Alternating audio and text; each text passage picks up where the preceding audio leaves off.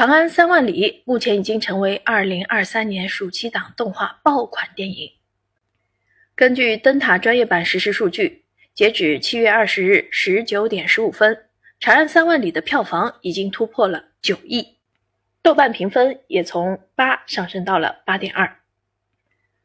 电影由谢君伟、邹静执导，故事以盛唐为背景，讲述安史之乱后，长安因战争陷入混乱。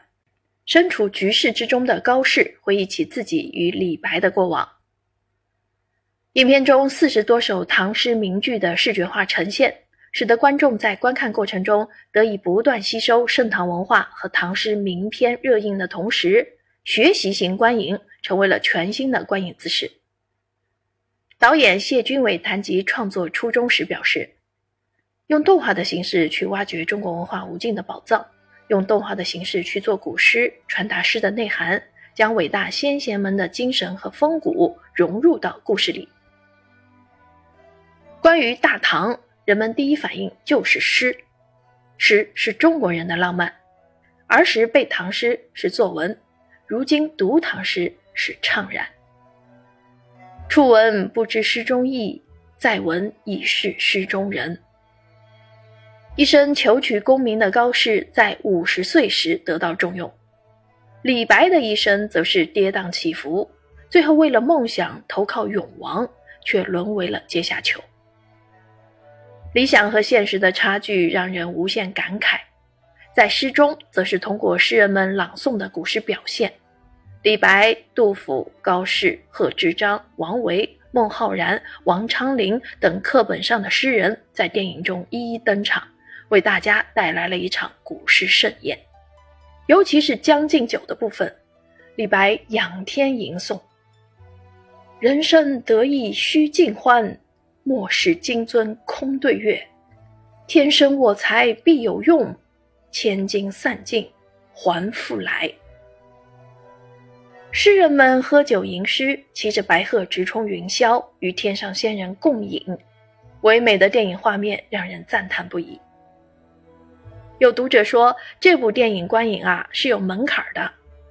不过，追光动画这次已经提前为各位影迷考虑到了。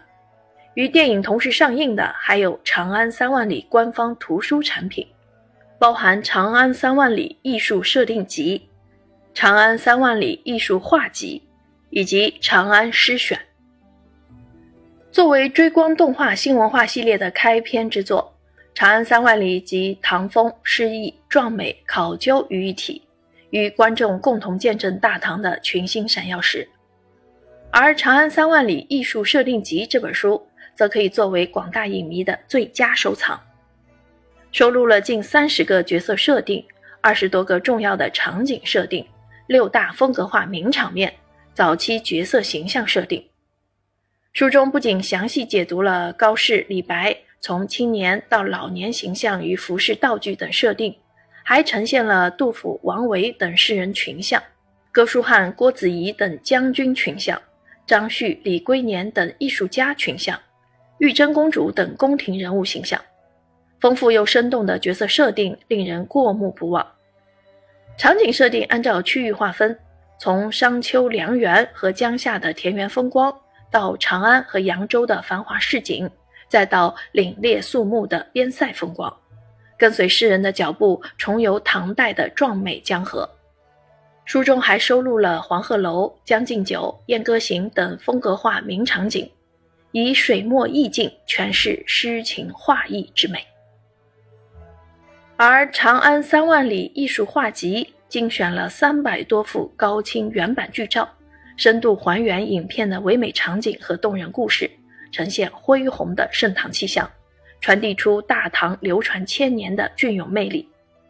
本书以丰富精致的画面，回溯李白与高适数十载的交往，勾勒出璀璨繁华的大唐盛世经安史之乱由盛而衰的沉郁历史。